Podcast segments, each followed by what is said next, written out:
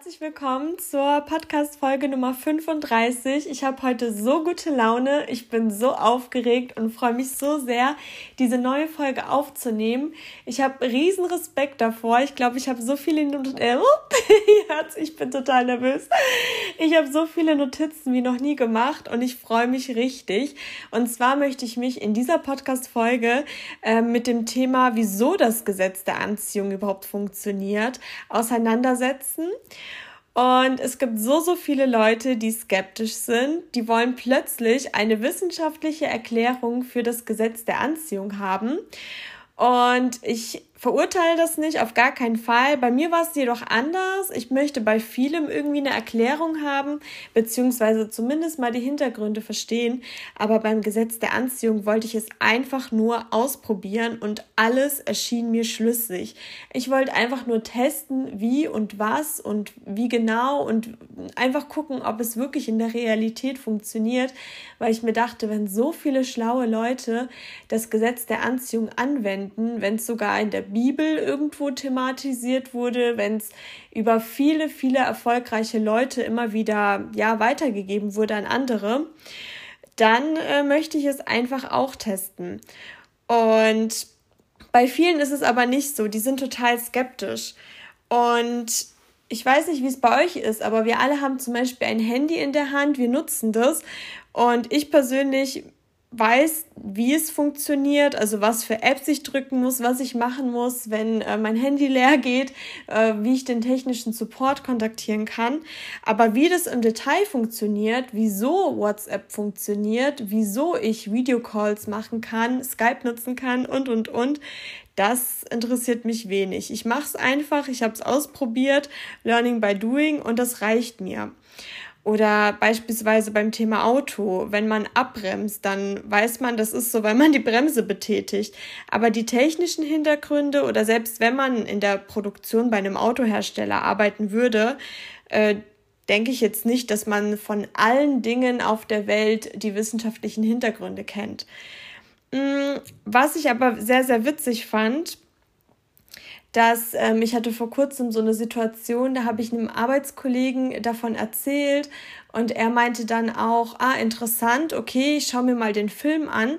Und statt dass er den Film angeschaut hat, hat er sich auf, ich glaube, YouTube ein Video angeschaut, beziehungsweise explizit ein Video angeschaut mit Kritik am Gesetz der Anziehung, also quasi wieso das Ganze nicht funktioniert und da so die Hintergründe und, und, und.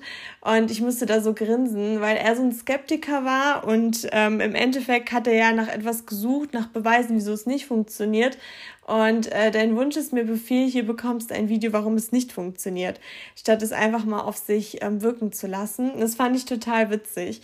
Aber zurück zum Thema. Wieso funktioniert das Gesetz der Anziehung? Ich habe das so untergliedert in drei Bereiche. Und beim ersten ähm, geht es um die wissenschaftliche Erklärung. Und zwar, Albert Einstein hat ja Folgendes gesagt. Er hat gesagt, alles ist Energie. Gleiche dich der Frequenz der Realität an, die du möchtest, und du kreierst diese Realität. Das ist keine Philosophie, das ist Physik. Also ich bin keine Physikerin und ich muss sagen, ehrlich gesagt war es auch mein schlechtestes Fach. Aber ich denke mir, wenn sogar ein Genie wie Albert Einstein so solche Worte in den Mund nimmt und im Endeffekt sagt, du musst dir vorstellen, wo du dich siehst, was dein Traumleben ist, was du möchtest und dich dem angleichen, dann tu das einfach. Also beispielsweise, es gibt so viele Sprüche, die auch so ähnlich sind. Kleide dich nicht für den Job, den du hast, kleide dich für den Job, den du willst. Ich meine, dann fühlt man sich ja auch direkt anders, man tritt anders auf und, und, und.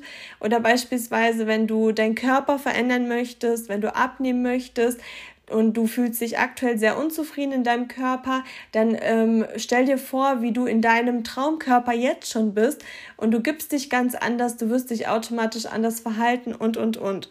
Aber zurück zur wissenschaftlichen Erklärung und zwar, es gibt keine feste Materie. Alles besteht aus Energie. Das heißt, die Welt und jede der Milliarden von Zellen unseres Körpers war eine flüchtige Form von Energie. Also wir müssen einfach mit dem Ganzen in Kontakt treten. Alles ist wirklich komplette Energie Und wissenschaftlich erforscht besteht das gesamte Universum nur aus Energie. Also das ist in meinen Augen eine vollkommen ausreichende wissenschaftliche Erklärung. Und wie gesagt, wenn sogar Albert Einstein solche Worte in den Mund genommen hat und er hat sehr, sehr viele kluge Sachen gesagt, dann äh, reicht mir das definitiv als wissenschaftliche Erklärung. Aber äh, nichtsdestotrotz gibt es noch einen zweiten Beweis. und zwar der zweite Beweis ist unser Unterbewusstsein. Wir haben so viele falsche negative Glaubenssätze, die beispielsweise durch unsere Erziehung oder durch schlechte Erfahrungen und, und, und sich verfestigt haben. Ähm, da das, das alles, alles, was wir so erleben, das verankert sich tief in uns, also in unserem Unterbewusstsein.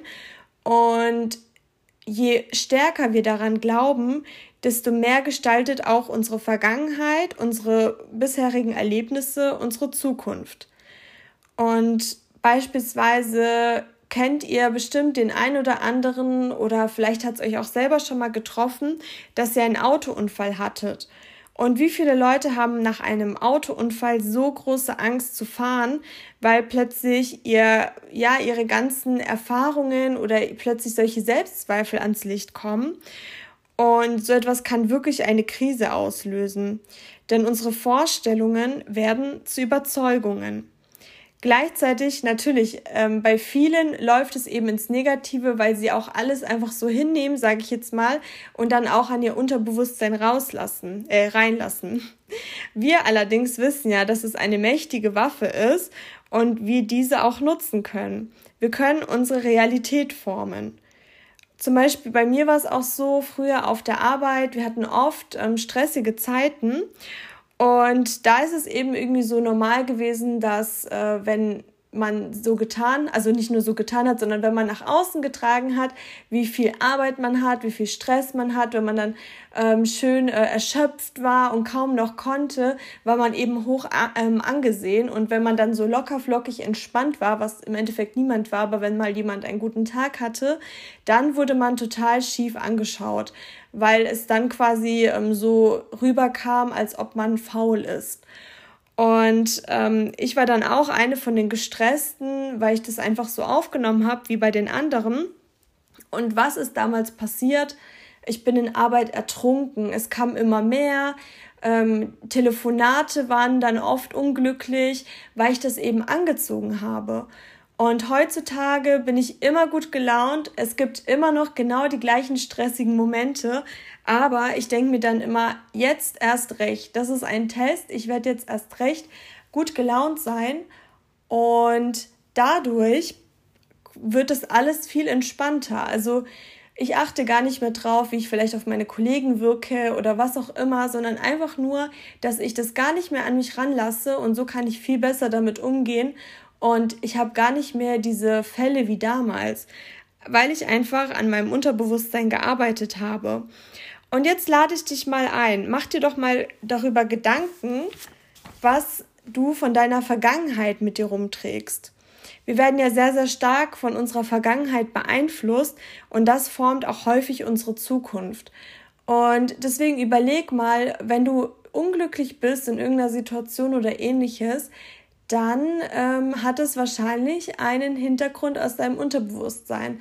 Und da kannst du auf jeden Fall so ein bisschen tricksen und vielleicht mal Sachen anders angehen und dir anders zureden und dann mal schauen, was passiert. Genau, das ist auf jeden Fall der zweite Punkt, wieso das Gesetz der Anziehung funktioniert. Und jetzt kommen wir auch schon zum dritten Punkt. Und beim dritten Punkt gehen wir wieder zu meinem, ich sag mal, kritischen Arbeitskollegen zurück, der sich dieses YouTube-Video angeschaut hat und unbedingt Beweise haben wollte, warum das Gesetz nicht funktioniert.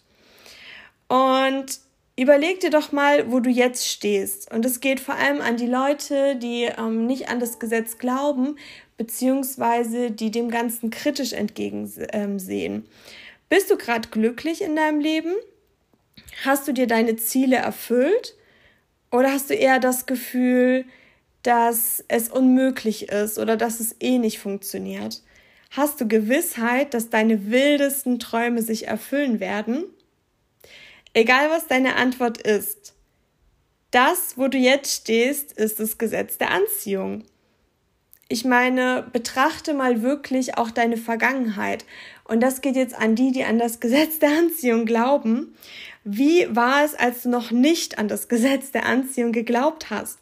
Also bei mir hat sich mein Leben sowas von rasant verändert und zwar sowas ins Positive.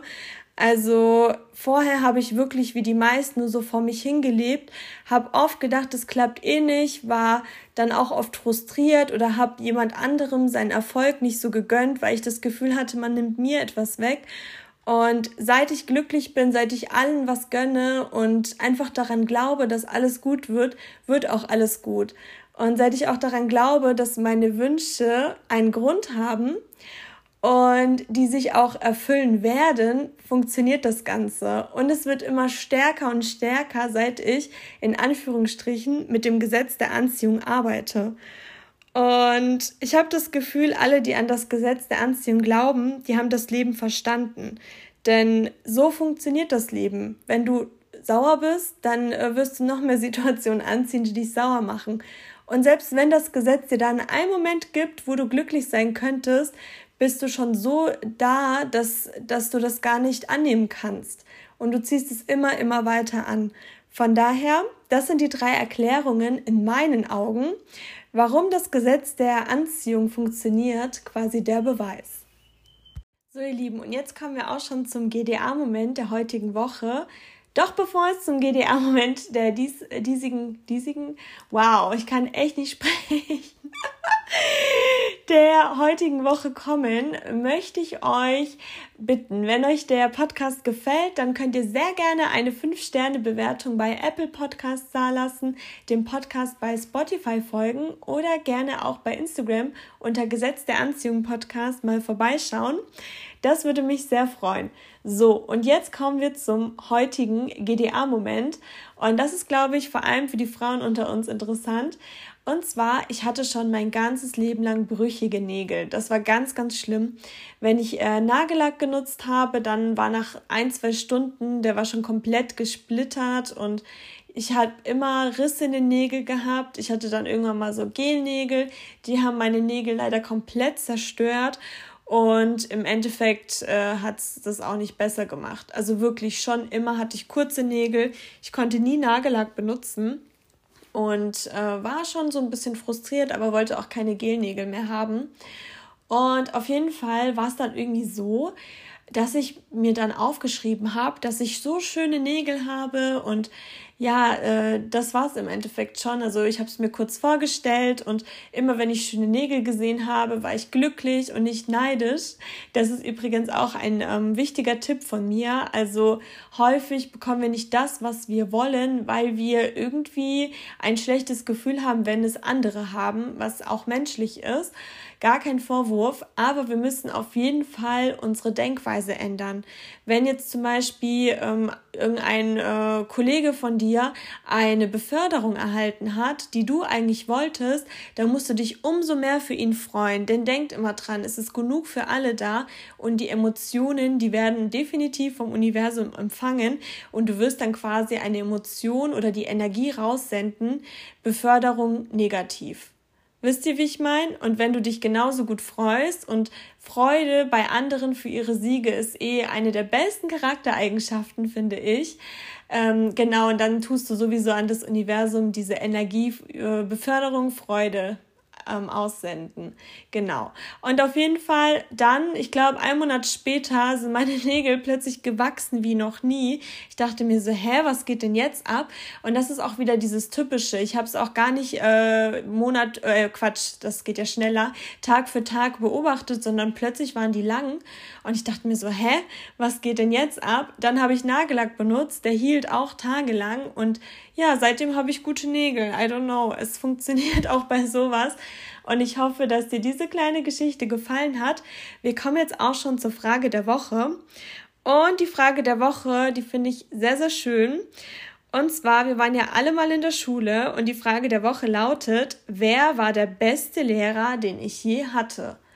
Häufig schätzt man das ja als Schüler nicht so, weil man beispielsweise in der Pubertät war oder die Schule einen so ein bisschen genervt hat. Aber gibt es einen Lehrer, der dich wirklich geprägt hat? Wer war es und warum?